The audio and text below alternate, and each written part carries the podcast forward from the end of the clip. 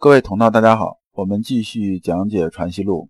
今天要讲的是万变不离的中道，对应章节是五十一、五十二、五十三。我们还是带着问题啊来听这一讲。问题一是真正的执中是什么？这个执中啊，还是指十六字心法里边的说那个执中，就是人心为为，道心为为，唯精唯一，允直觉中。那个执中是究竟是什么意思？真正的执中是什么？第二，儒学的学问是否有确定的教条和准则？因为之前呢，很多人跟老刘啊谈到修习啊，中国传统的一些东西的时候啊，都觉着漫无目的啊，因为他没有特别清晰的脉络，也会问老刘说，呃，儒学里边有没有确定的那种教条性、那种准则，就是比较格式化的东西？如果有格式化的东西啊为依托的话，学就好学得多。那么儒学里头确定是否有这东西呢？啊，且听老刘慢慢道来。五十一，是故是义，归亦是义。这个是啊，是指试草的意思。试草啊，是古代啊，就是占卜用的一种工具，就是试草。那么归亦是义呢？归呢，这指什么呢？指龟甲，就是指烧龟甲这件事。因为以前占卜的时候啊，有时候会用这龟甲来占卜，就是把龟甲啊用火上烧一下，烧完之后看这个龟甲这种裂痕，然后来判断呢事情呢，预测事情那种走向。这里边先生说的意思是说，说用试草占卜呢是占卜，也是易经那种占卜嘛。那用龟甲烧的话，是不是也是易经的占卜啊？方法虽然不同啊，但是终点是一样的。这里边呢引申出的意思啊，先生要讲的就两个意思：一啊是大道的终点是一致的，就是说啊，佛教也说八万四千法门皆可成佛，咱们儒家啊讲的大概意思也是这样，就是说呢，你无论是用什么入道吧。只要你啊，这个核心的东西不变，就是道的终点它是不变的。那么呢，你走到最后嘛，都是一样子啊。东方有圣人出一词，西方有圣人出一词，这么个意思。第二呢，就是讲这个易经啊，我们为啥总拿易啊做比方啊？就是因为易经啊是万经之首啊，这本易经啊，你必须得重视。就是说，我们所有东西岂不是都离不开这种易经的？十二问。孔子谓武王未尽善，恐亦有不满意。就说啊，这学生又问先生啊，说孔子啊对文王很满意啊，对武王好像是不太满意。那为什么不满意呢？先生说啊，武王这个所作所为啊，才导致啊孔子对他的不满意，所以这事情也是比较正常的。这里边咱解释一个什么意思呢？就是说啊。文王啊是以文治天下的，就是说谥号是文的。而武王呢，后来有个武王伐纣的事情，就是说伐商朝嘛。伐商朝啊，因为咱们知道一打仗的时候就是兵不厌诈嘛，总会有一些不太符合良知啊什么这些事情出来。所以啊，孔子说啊，说这个武王啊，你做事情啊还是不够圆满，就是说还达不到一百分，达不到至善这种程度。所以孔子对武王啊是不太满意的。那么这学生啊又问先生说：“如果文王啊没有早早去世的话，那么整个情况又会怎么样呢？”然后先生回答说：“啊，文王啊如果没有那么早去世的话，这个情况啊可能就是另一个样子了。就说文王在的时候，文王差不多要走那个时候啊，这时候天下三分已有其二，就是说当时啊商朝啊对全国这种控制啊，当时当然地盘也不是很大呀，天下的三分之一啊。”已经啊开始听什么听文王啊这种招呼了。如果啊文王不去世呢，可能啊就不一定啊动兵戈啊，不战屈人之兵嘛，就是不一定啊要打仗嘛，也会啊让这个全国归服。因为文王是有著名有贤德的，那么这些啊下边这些诸侯部落啊归了文王之后呢，当然还会以啊以纣王以纣王以商纣王为主，但是呢这时候基本上处于什么状态呢？就是这个挟天子以令诸侯啊，就是文王说啊，我是按照这个贤德这种方式啊，来以德服人，来治理整个国家呀。那么你纣王在作恶，你无非就是一个人嘛，对不对？那我呢，我就把你身边的小人呐、奸佞啊都换下去，换成这种贤人，那么你自然而然的就不会作恶，你也可能啊这一辈子最后有这么个善终，那么最后国家可能就是这么一种状态。那么到武王啊这时候啊，孔子只是说他未尽善呢，但未尽善这种根本原因呢，不在武王身上，而是在于什么呢？在于天时啊，就是武王那时候啊，他没有文王这种水平啊，他没有办法，他为了避免呢生灵更多涂炭呢，他只能起兵伐纣。就是说是以有道伐无道，这是没有办法的事情。所以这一章啊，先生要讲的就是一个意思，说啊，我们常讲一句话叫“时势造英雄”啊，这里边有两个字很关键，就是“时”和“势”。我们中国人呢，这种入世啊，一直讲什么？讲势这东西啊，可以努力去制造。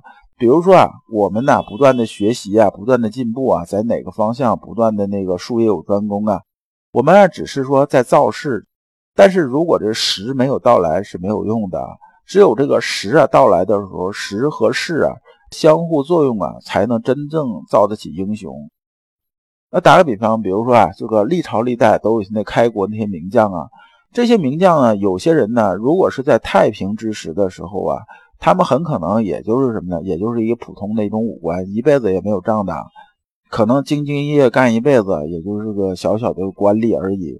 有些人甚至悲催一点，可能就沦为盗匪啊，最后的命运呢，也是被朝廷灭掉，大概就这个意思。但是在乱世呢，恰好是有这些人的用武之地，他们啊就成就一方英雄。而对于我们人来讲，也是这样。即使呢，你本事再大，能力再强，那么呢，你造势啊是必须要做的，但是啊，能碰到这个时啊就非常重要。所以说句题外话，我们在职场上走也好，还是在这社会上走也好，对自己事业最重要的，很可能就是什么呢？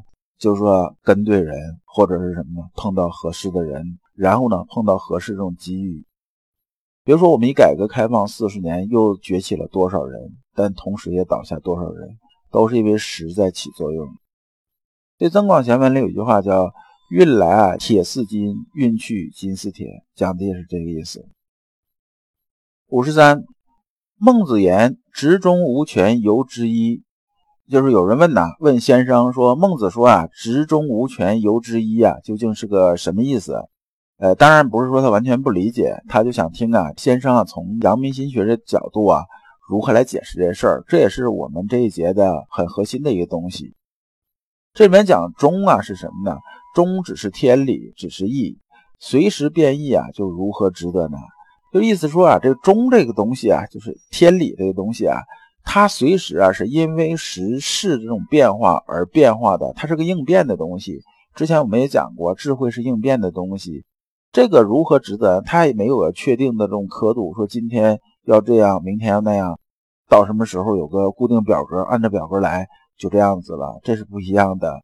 你比如说啊，以前呢，老刘啊在部队服役的时候当连长啊，但是比如说炊事班做饭这件事情哈，我们夏天的时候啊，比如说我这边就一百二十人吃饭吧，对吧？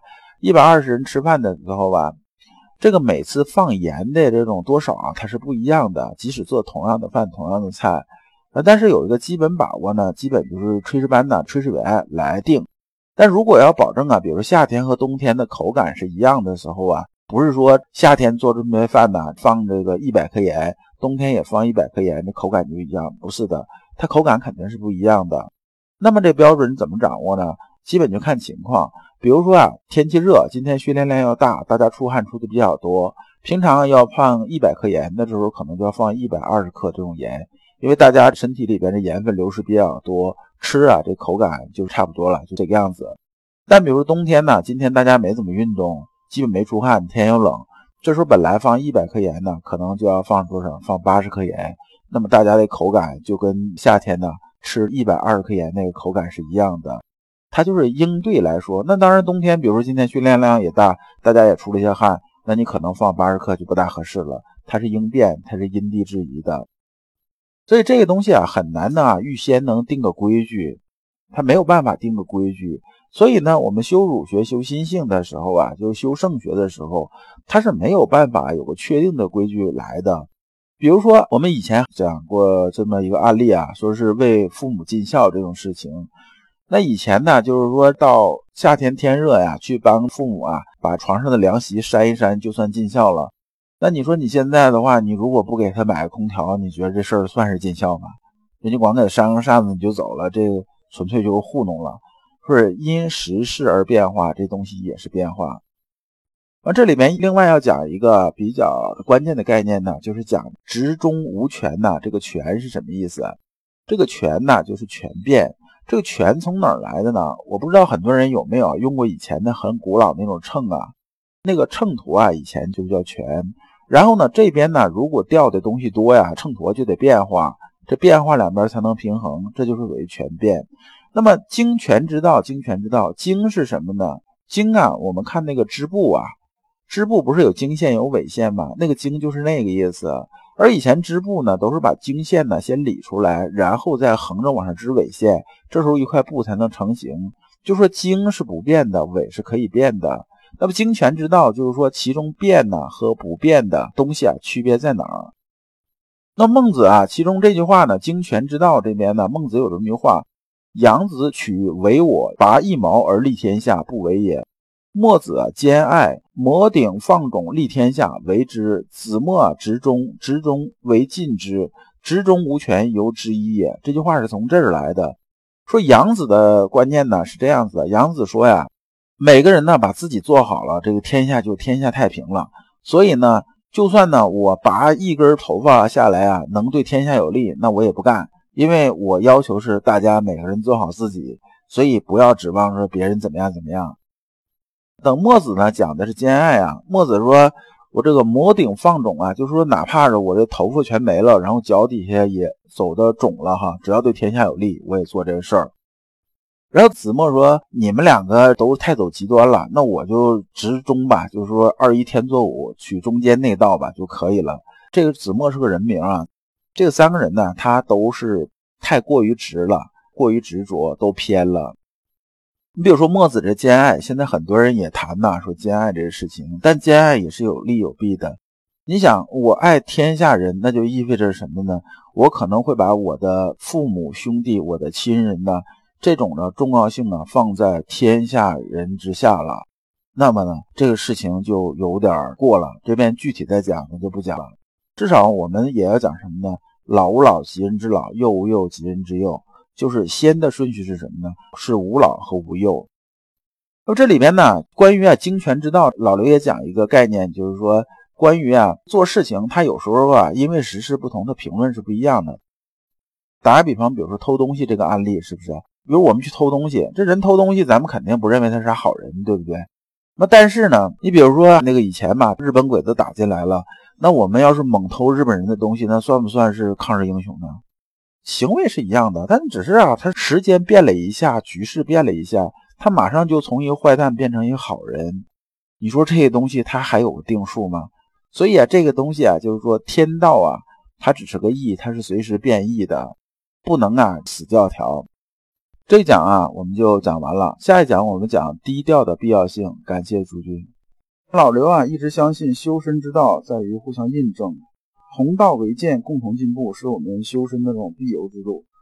如果啊，诸位同道对老刘分享的内容比较感兴趣，愿意一起交流、聆听更多的分享，可以通过专辑介绍里面的联系方式联系老刘。今天的内容就到此结束，再次感谢诸君。